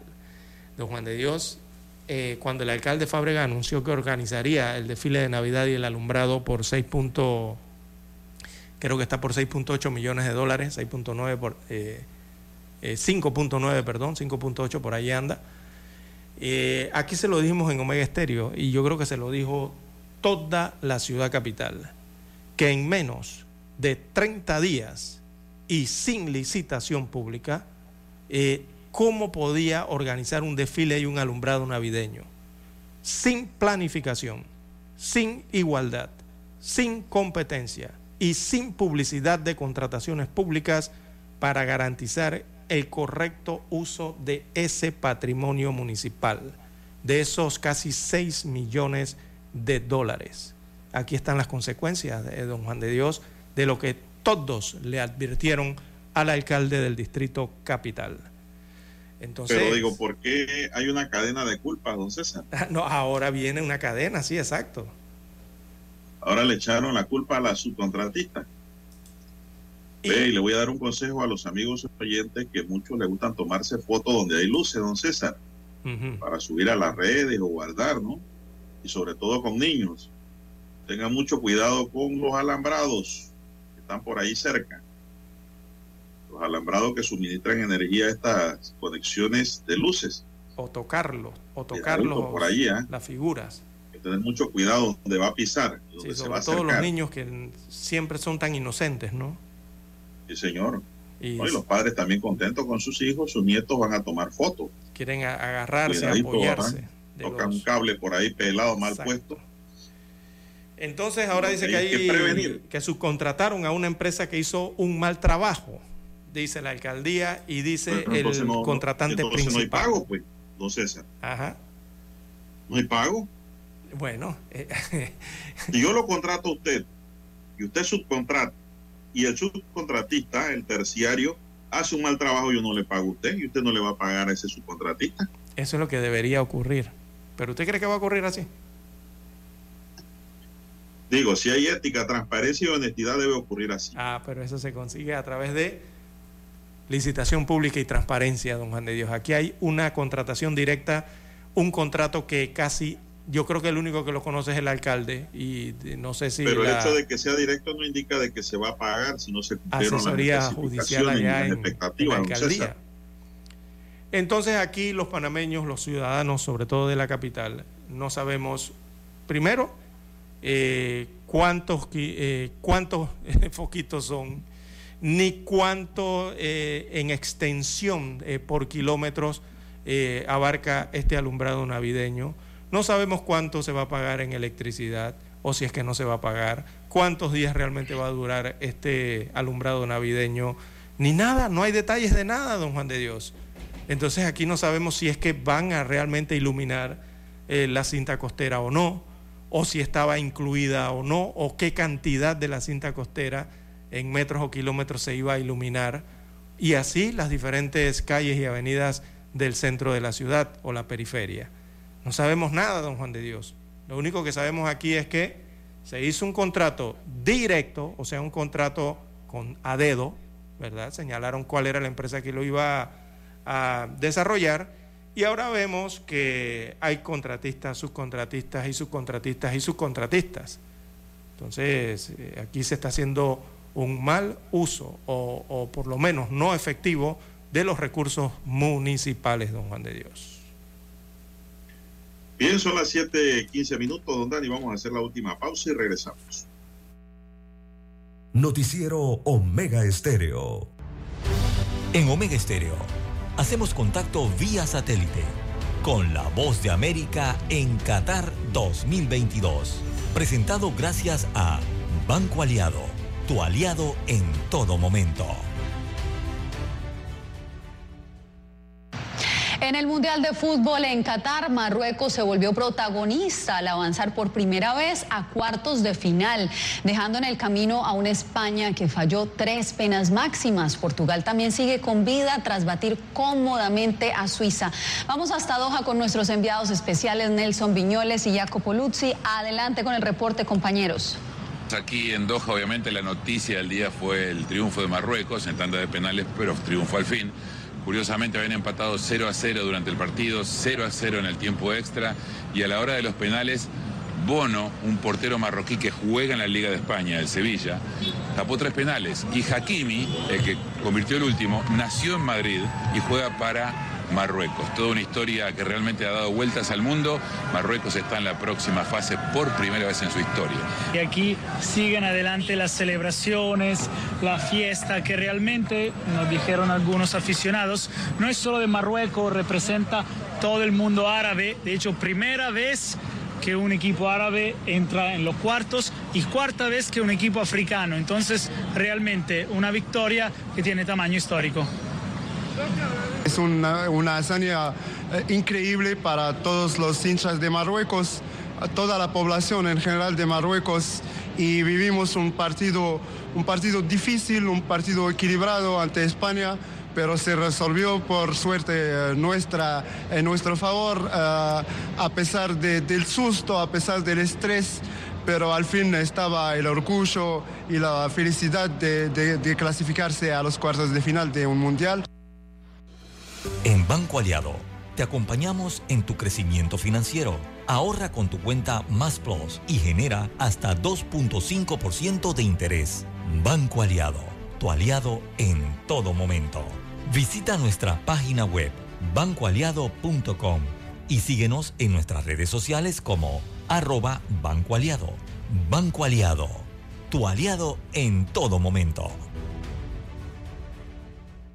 Y hablando del otro partido, Portugal literalmente aplastó 6 a 1 Suiza, una Suiza que hasta ahora había siempre complicado la vida de los otros equipos, pero hoy muy probablemente llegó cansado. Y nada, la noticia pero no fue tanto el partido cuanto lo que ocurría en el banco, Nelson Sí, Ronaldo. Sí, Cristiano Ronaldo quedó sentenciado por el técnico Fernando Santos porque recordemos que cuando Cristiano salió de su partido con Costa Rica tuvo unas palabras descorteses con el entrenador, lo dejó sentado y lo puso en el minuto 73 con el partido liquidado, algo que realmente nadie esperaba mientras comienza a acercar la gente marroquí. Los cuartos de final, viernes. Viernes, eh, bueno, el viernes vamos a ver los equipos de Sudamérica, Brasil contra Croacia y vamos a ver Argentina contra Países Bajos. Mientras el sábado, A primera hora jugarán Marruecos y Portugal y cerrarán Inglaterra frente a Francia, el actual campeón del mundo. Hemos presentado vía satélite por la voz de América Qatar 2022.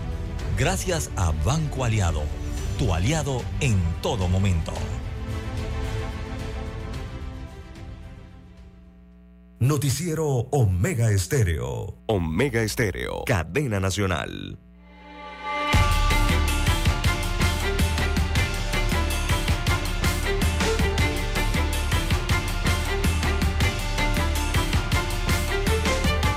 Bueno, continuamos. El ministro de Gobierno, Roger Tejada, reveló que en las investigaciones preliminares realizadas en el PH Urbana se ha detectado que hubo una fuga de gas de una estufa, la cual provocó la explosión. Agregó que la explosión se originó desde uno de los pisos del edificio, pisos 11, 12 y 14, que fueron los más comprometidos. No tiene que ser uno de esos tres, pero fueron los que sufrieron más daños.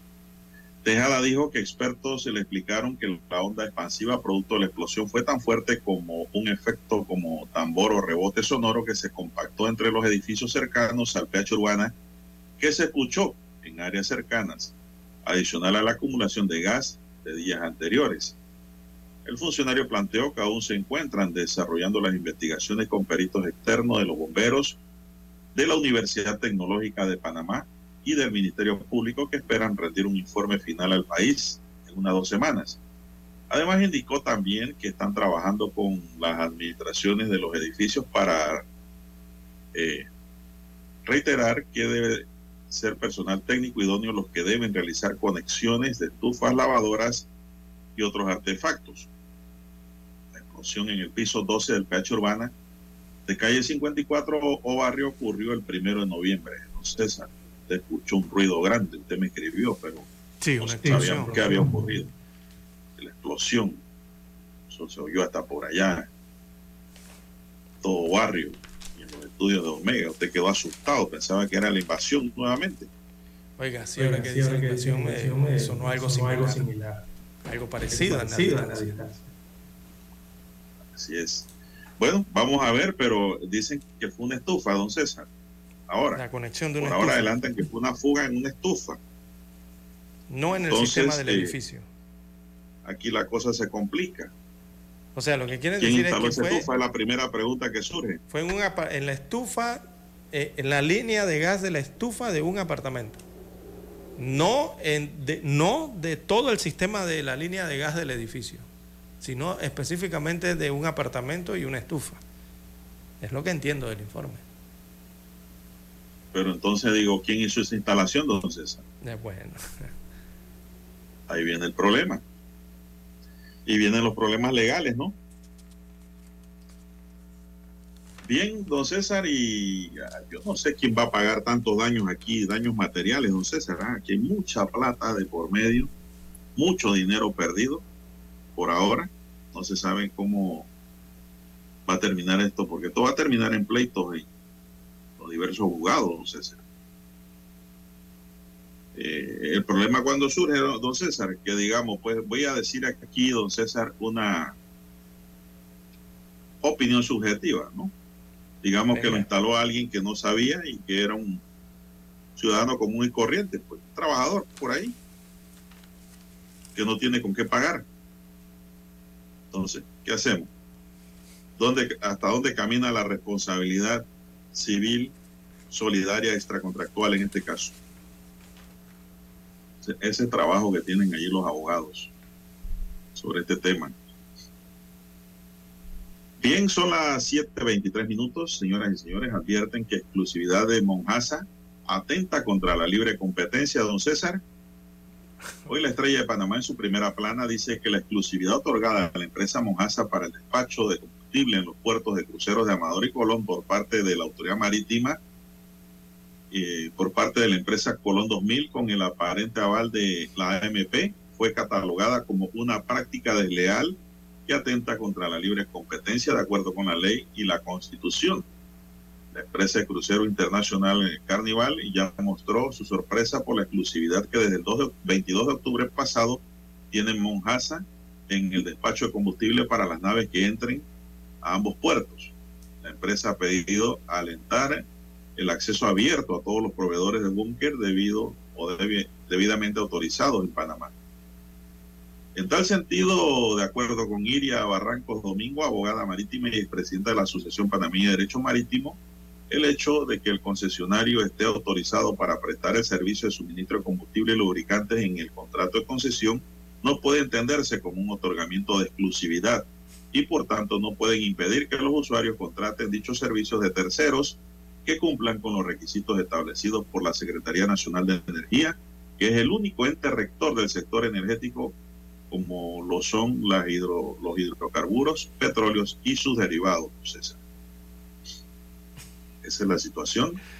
Al respecto, Barranco detalla que la Ley General de Puertos de la República de Panamá contiene diversas disposiciones tendientes a evitar prácticas monopolísticas en la actividad portuaria, incentivando la libre empresa y un mercado competitivo. ¿Qué le parece? ¿Y qué es lo que usted dice que la autoridad marítima la Autoridad dijo de la Marítima de denuncia de? Panamá eh, salió a desmentir esas recientes publicaciones basadas, eh, eh, dadas a conocer por eh, este alto ejecutivo de la línea Carnival, que ya usted mencionó, Michael McNamara. Entonces, eh, la Autoridad Marítima dice, dice en un comunicado que solo autorizó a la operación de la terminal de cruceros de Panamá a la empresa Colón 2000, o sea, ese es el puerto, ¿no? Para la recepción de cruceros y sus pasajeros. Dice la autoridad marítima que no autorizó la prestación de ningún servicio marítimo auxiliar en particular, dado el hecho de que los servicios marítimos auxiliares que son ofertados en las instalaciones portuarias son contratados por el operador portuario directamente.